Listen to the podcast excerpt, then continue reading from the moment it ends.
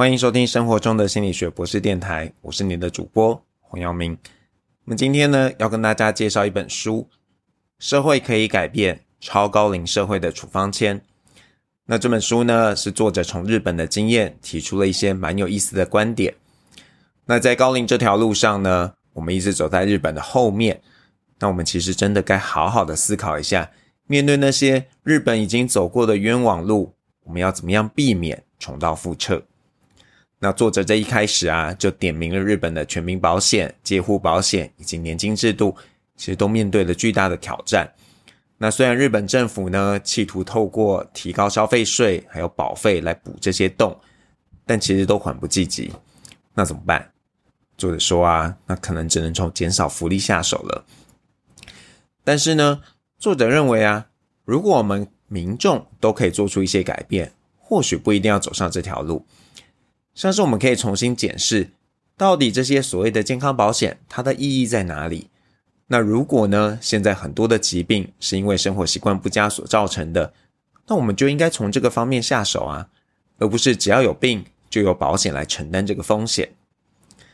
那民众呢，也可以换一个角度来面对疾病。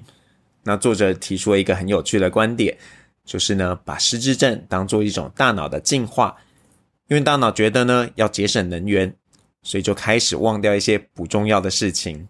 那你如果要避免这样的事情的发生呢，最好的做法呢，就是让大脑觉得，嗯，自己还很有用，不能随便开启这个节能模式。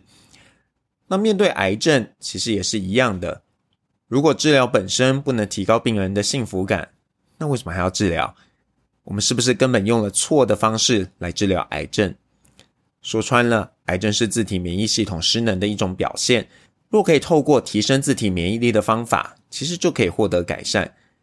但是呢，一旦开始服药的病人，往往会觉得吃药就好了，却忘了药物的功用也是在做同样的事情。所以你其实有没有吃药，并不是最关键的。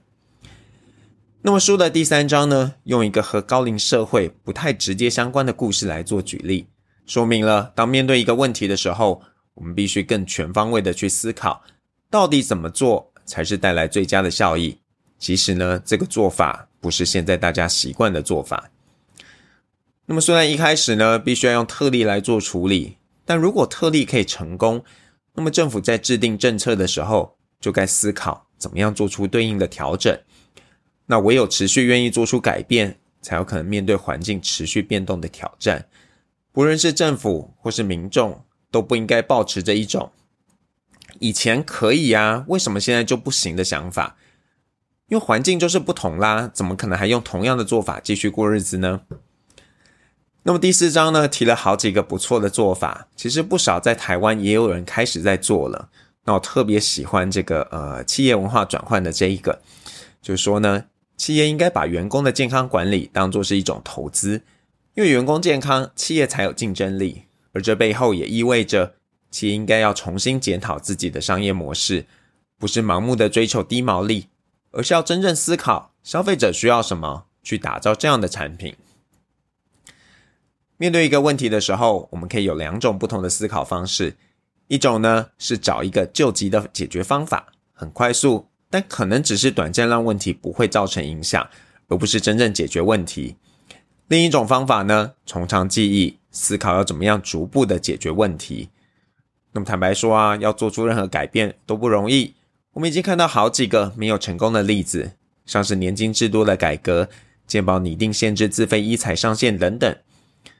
虽然没有改变是能一次到位的，而且让所有人都满意，但作为政策的制定者，有责任端出永续的方案，而不是讨好民众的做法。那作为民众呢，我们要练习不看自身短期的利益，而是长远的效益。因为每一个人都会活得远比我们以为的久很多。我们必须要谢绝这些炒短线的做法。那么，希望这本书呢，能够为大家带来一些启发。那么就功德圆满了。那我们今天就聊到这边，下次再见。